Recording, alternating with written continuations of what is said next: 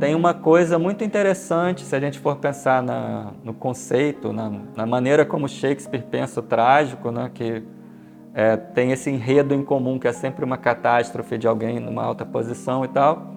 Mas parece que em cada peça ele está sondando assim os abismos da psicologia, né?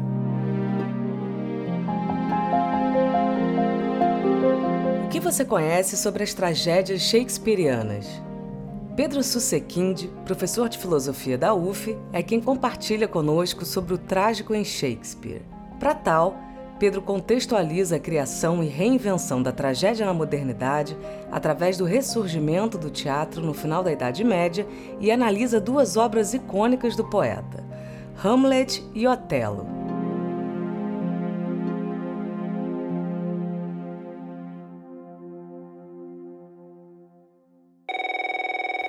É, a minha ideia é essa de que existe uma. É claro que existe toda uma tradição de uma poética da tragédia, de uma teoria sobre a tragédia que remonta à antiguidade grega. Né? É, a tragédia foi, digamos, criada pelos gregos a partir das cerimônias religiosas, né, do coro e tal. É, e o que é interessante é que existiu uma espécie de reinvenção da tragédia na modernidade, né? é, em vários lugares diferentes. Isso tem a ver com o surgimento, é, o ressurgimento do teatro, né? É, a partir do final da Idade Média, e cada país é, tem um, um, processo diferente de ressurgimento. Né? É, esses processos, em geral, têm bastante relação com, com a igreja, né? eles, eles vêm de uma é, de encenações de episódios bíblicos e tal. É, dentro desse, dessa contextualização, é, o que é interessante pensar é como se conciliam é, dois elementos. Né? Por um lado, você tem o Renascimento na Inglaterra, então tem toda um, um, uma volta, um estudo do, dos autores clássicos. No caso dos, dos ingleses, dos renascentistas ingleses, os autores romanos, né? É, Sêneca na tragédia, Plauto na comédia. É, e, por outro lado, você tem todo um processo de surgimento ou de ressurgimento do teatro é, na, na, Inglaterra, é, muito específico, que vai dar num tipo específico, numa forma específica de teatro, esse teatro popular do final da Idade Média, né, que era um teatro que começou a ser encenado em praça pública, né, em, em, como se fosse assim uma, uma carroça, um palco ambulante com uma trupe de atores e tal. É, e dos episódios bíblicos em festas religiosas, isso passou para uma coisa chamada moralidades, ou morality plays, né, que são peças alegóricas com personagens como é, o anjo, o diabo, né, vir, a virtude, o vício, né, e um personagem meio que é o, o, o Zé Ninguém, né, é um, um, homem qualquer, né, e que é tentado e tal. Então, tem todo uma, um processo de ressurgimento do teatro que evolui para um tipo específico, uma forma específica, um tipo de palco específico.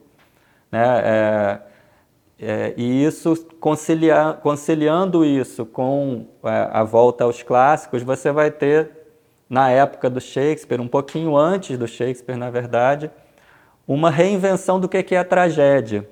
Então é interessante que a tragédia elisabetana ela não segue o modelo da tragédia grega. Ela tem a ver muito com a tragédia romana, com Sêneca, por exemplo, e e com a adaptação dessa forma de tragédia antiga à, à, à forma é, do palco e do teatro que tinha surgido na Inglaterra. E o Shakespeare foi um grande mestre disso. Né? É, existe uma definição da situação trágica em que sempre os protagonistas da história, né, o, o, talvez a gente possa caracterizar como uma caracterização mais geral do que é uma tragédia de Shakespeare, é que o protagonista da história é alguém de alta posição que vai passar por uma catástrofe e essa catástrofe resulta na morte do protagonista. Né? Em nenhuma tragédia de Shakespeare o protagonista no final sai vivo. Então, é, uma característica geral é essa. Isso, isso não é uma característica é, da tragédia grega em geral. Né?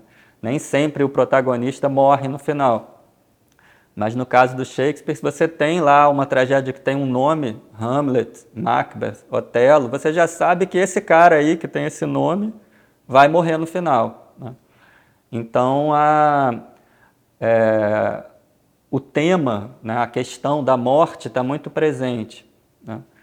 É, na primeira tragédia que eu vou analisar no curso, é o, que é o próprio Hamlet, esse tema perpassa a tragédia toda. Né? Ele é como que elaborado assim, alegoricamente, retomado, quase como, é, se você pensar, o tema de uma sinfonia, né, que vai sendo tratado de diferentes maneiras.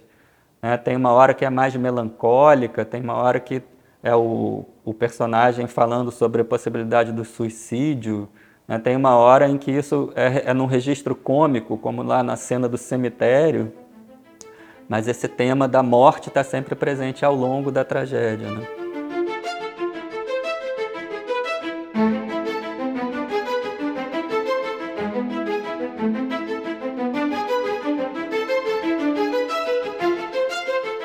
Em geral, quando se considera assim o, o, a produção do Shakespeare nesse gênero, tragédia, é, muitos autores comentam que existem como se, como se fossem quatro grandes tragédias, as quatro tragédias de maturidade. Né?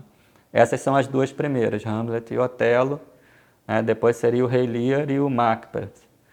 Então, nessas duas primeiras, é, eu vou fazer um pouco uma análise comparativa. Né? Vou falar primeiro do Hamlet, que é uma tragédia, é, é a primeira das quatro grandes tragédias. Seria um pouco o momento em que o Shakespeare chegou à é, definição do que, de como deveria ser uma tragédia para ele.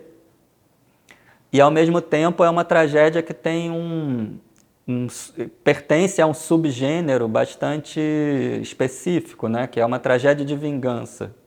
Tragédia de vingança é um, é um gênero, um tipo de tragédia que nasceu é, na antiguidade, né, que tem toda uma tradição romana. Né, o Sêneca, que é o autor de referência para os ingleses, tem algumas tragédias de vingança. Essas tragédias de vingança têm é, alguns elementos que reaparecem no, no Hamlet. Quase toda tragédia de vingança tem, por exemplo, um fantasma. Né? É, e esse subgênero foi retomado é, por um, um, outro dramaturgo elisabetano, que é o Thomas Kidd. É, a grande tragédia de vingança da época do Shakespeare, que fez mais sucesso, não foi o Hamlet, foi uma tragédia chamada Tragédia Espanhola.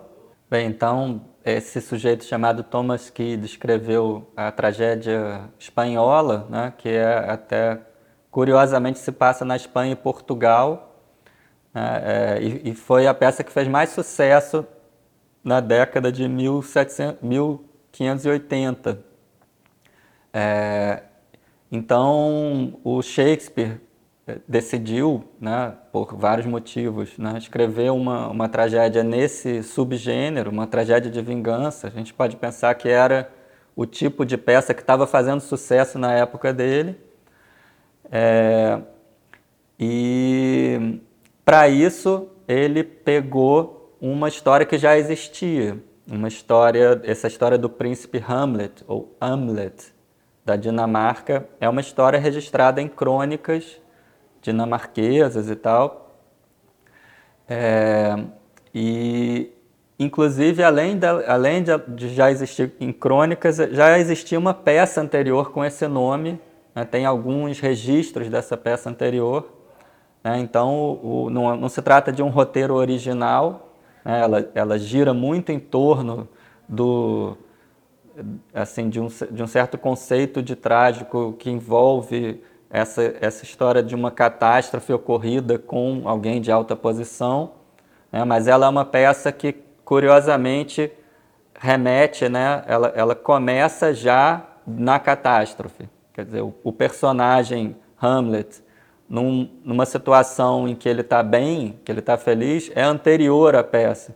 Então a peça ela tem que ela tem que contar, ela tem que remeter alguma coisa que aconteceu antes dela para ela aparecer como essa catástrofe, né? É, outras tragédias, é, como o Otelo, elas têm um percurso que vai mostrar primeiro a ascensão do protagonista, né? como é que ele chega na, numa posição elevada. Né? O, o Otelo vai ser o grande é, guerreiro né? que vai ganhar uma posição de governador de Chipre e tal, por, por ser vitorioso na guerra. Né? Então, a, é um, é um outro tipo, é uma outra maneira de configurar a situação trágica, né? É, que vai mostrar primeiro essa subida, essa ascensão, depois uma peripécia, né? uma, uma, uma mudança que vai levar à queda, à catástrofe do herói trágico. Né? E o que me interessa muito é que cada tragédia configura o trágico de uma maneira diferente. Né? Então, se você analisa uma tragédia, na verdade, o, a, a, situação que vai ser é, encenada ali né, e os elementos que estão presentes são muito diferentes. Né, e você pode, é, na comparação, perceber como é que o, o autor trabalha esses elementos. Né.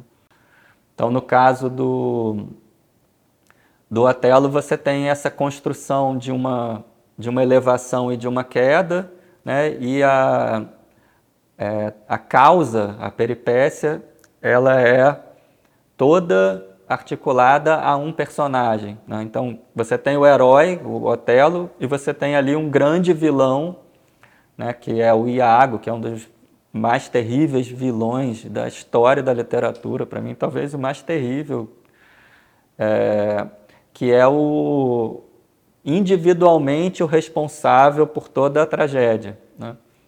Então é interessante ver como, no caso do, do Hamlet, né, você tem um herói que, para realizar sua vingança, ele acaba quase que dirigindo os acontecimentos. Ele vai até fazer uma peça dentro da peça que ele dirige, né? mas a própria peça Hamlet é muito dirigida por esse herói. No caso do Otelo, é, com, comparando as duas, a peça é muito dirigida pelo vilão. É, é, o Iago é um tipo de vilão é, parente de alguns outros vilões do Shakespeare, como Ricardo III e tal, que é um, é um vilão maquiavélico. Né? Ele tem duas caras. Então, por um lado, ele mostra uma face de, de bom moço né, para os outros personagens, mas ele mostra a sua vilania para o público, em geral nos solilóquios. Né? Então ele vai dizer, olha, olha como eu sou mal, ele vai se orgulhar de ser mal, né?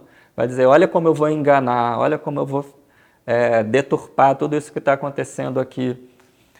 É, o interessante desse vilão específico do Iago é que é muito difícil de saber a motivação dele, é uma motivação muito obscura. Né?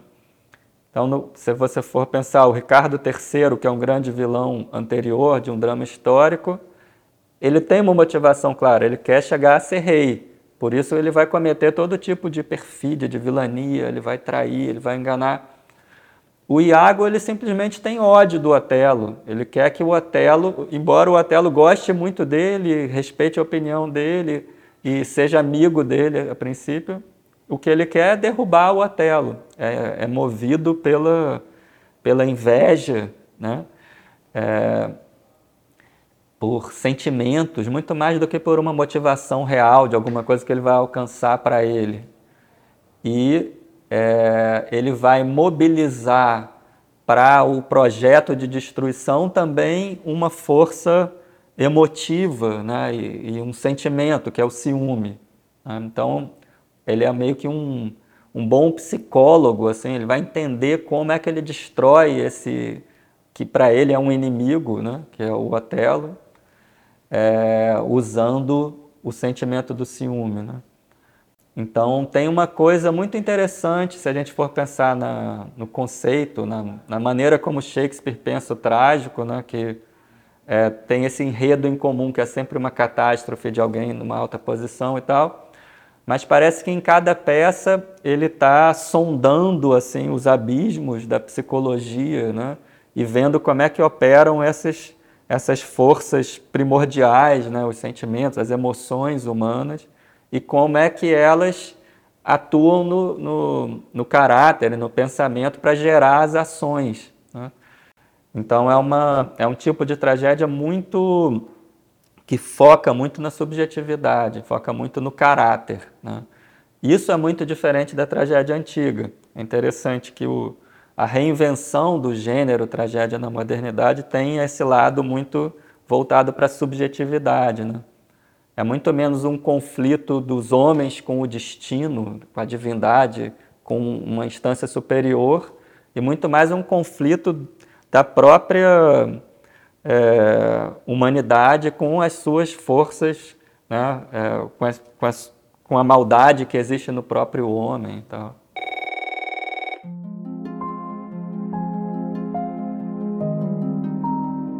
Você já leu alguma das obras citadas nesse episódio? Comente com a gente pelas redes sociais. O Matéria Bruta é o podcast do canal Curta dedicado às artes e à filosofia. Entrevista por Marina Birdman, edição de Juliana Zalfa, voz de Flávia Mano e assessoria de Francis Carnaúba e Gabriel Reis. Te esperamos no próximo episódio.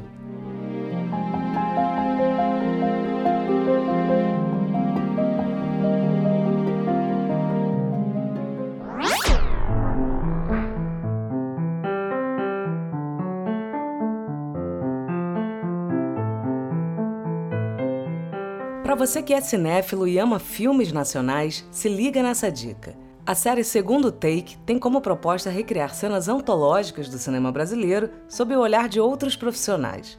A cada episódio, diretores e atores dividem com o público suas paixões cinematográficas e seu processo criativo ao refilmarem uma grande cena. Entre os principais filmes estão Bandido da Luz Vermelha, Santiago, Limite e Deus e o Diabo na Terra do Sol obra-prima de Glauber Rocha. Assista quando e onde quiser no curtaon.com.br.